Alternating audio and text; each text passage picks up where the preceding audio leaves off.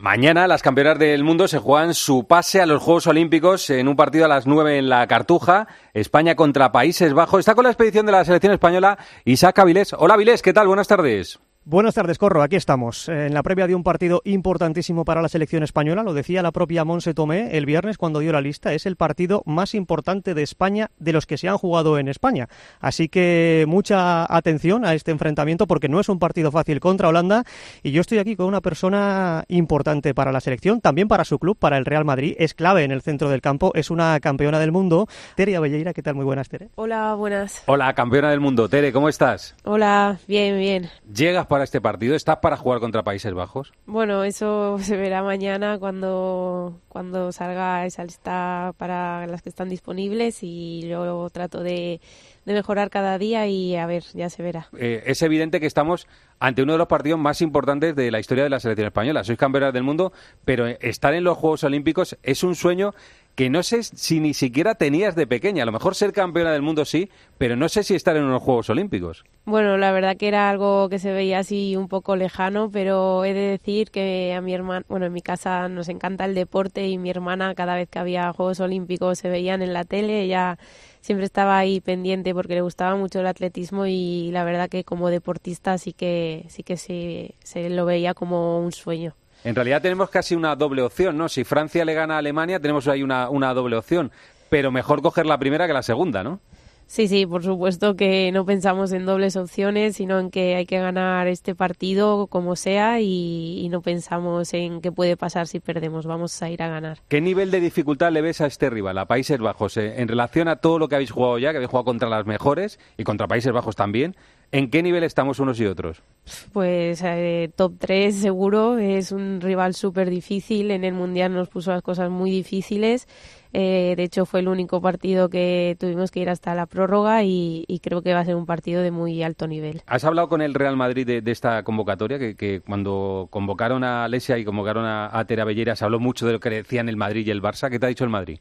bueno, la verdad que tampoco sé qué dicen por ahí de qué me dijo, pero lo importante es que todo está consensuado. Hay grandes profesionales tanto en el Madrid como aquí y gracias a eso estoy tranquila de estar aquí y que y que voy a mejorar. Eh, está aquí Arancha Rodríguez, que es habitual narradora de los partidos del Madrid en Real Madrid Televisión, que ha narrado muchos partidos tuyos.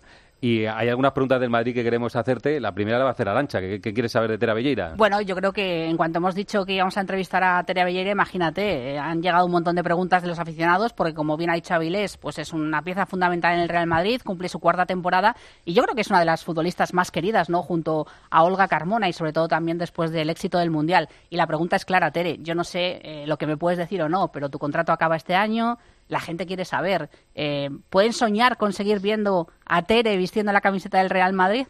Claro, claro, sí, aún queda mucha temporada y todo está por decidir, pero no cierro opciones a nada. ¿No cierras opciones como que salir de España? ¿Se te ha relacionado, lo sabes tú, con, el Chelsea? Con el Chelsea, con mucho. el Chelsea mucho, se habla, lo habrás visto, ¿no? Que en los periódicos, en las redes, se habla mucho de esa posibilidad. Pues, no sé, en primera noticia, si te digo la verdad. No, no, ahora mismo la verdad que no estoy pensando en otra cosa que acabar bien la liga con el Real Madrid, recuperarme a, al 100% de este pequeño break eh, lo más importante y más reciente eso, esa clasificación para los Juegos Olímpicos y ahora mismo eso es lo que está en mi cabeza. Publicaron las compañeras de relevo que hay en Estados Unidos una Discovery List, que es una lista de deseos de los equipos y que estabas también en la lista de deseos de, algún equipo. ¿Eso lo sabías o no? Sí, eso sí que me llegó, pero bueno, de verdad que lo leo y así como lo leo eh, me lo quito de la cabeza creo que aprendí mucho a sacarme todas esas cosas que vienen de fuera de la cabeza y realmente estar concentrada y enfocada en lo que hago cada día. ¿Cuándo quieres saber tu futuro? ¿A ti cuándo te gustaría saber lo que haces el año que viene? pues cuanto antes, ¿no? Así ya me lo quito y, ya está, pero bueno, que ahora mismo no es lo más importante. ¿Pero tú lo tienes claro o no? O sea, quieres, digo, si tienes claro lo que quieres hacer. Bueno, hay, hay que barajar pros, contras y, ya se verá. De la temporada del Madrid, eh, os eliminaron en Copa en cuartos, ¿no? Eh, fue contra el Atlético de Madrid, la Supercopa con el Barça. Eliminadas en la Champions en la primera fase, que eso ha dolido. Eh, para ti la temporada, ¿cómo está siendo? Pues hombre, la verdad que no, no está siendo como queríamos, aspirábamos a cosas más grandes, pero también hay que poner todo en contexto ver que realmente somos un equipo que acaba de nacer y, bueno, eh, al final nos queda la liga, intentaremos mantener eh, o optar a más eh, todo lo que podamos en lo que queda, eh, seguir haciéndonos como equipo y, a intentar cerrar la temporada de la mejor manera posible. Hay un punto, cada vez que os crucéis con el Barça, hay un punto de frustración en el aficionado del Madrid. ¿Eso lo sabes, os llega, que hay un... pues sí, que, que, es una valla que no habéis saltado todavía. Sí, entiendo la importancia que tiene ese partido para el aficionado y bueno, para nosotras. Nosotras somos las primeras que salimos de esos partidos frustradas y, y mal, pero, pero bueno, intentaremos seguir mejorando. Eh, tienen muchos más años, son más equipo que, que nosotras ahora mismo e intentaremos, pues ojalá y darle pronto esa alegría a los madridistas que también se lo merecen. ¿Por qué crees que pasa eso? Bueno, al final también eh, cuando llevas tantos partidos que siempre te ganan, quizá ahí el, la capacidad mental nos afecta, es algo que tenemos que mejorar, pero, pero bueno, lo que te digo, tratamos de hacerlo cada partido que vamos a jugar contra ellas, eh, tenemos que que mejorar eh, grupalmente, individualmente en todos los aspectos y, sí que es verdad que, que, cuando juguemos contra ellas, pues sobre todo el tema mental, que, que no nos coma tanto por dentro.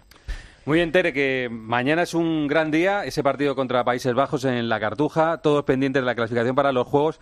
¿Tienes algo en la cabeza? alguna No sé si eres muy de tatus, que todo el mundo, casi todos los deportistas que van a los Juegos hacen los, los, los aros, los anillos olímpicos. ¿Tienes algo en la cabeza o no si vas a los Juegos? Bueno, los tatus me gustan, pero cuando estemos y ya se pueda decir 100% que estamos ahí, ya me lo pensaré. Pero escucha, quedan muy bien los aros y la Torre Eiffel ahí en la piel, eso queda muy bien.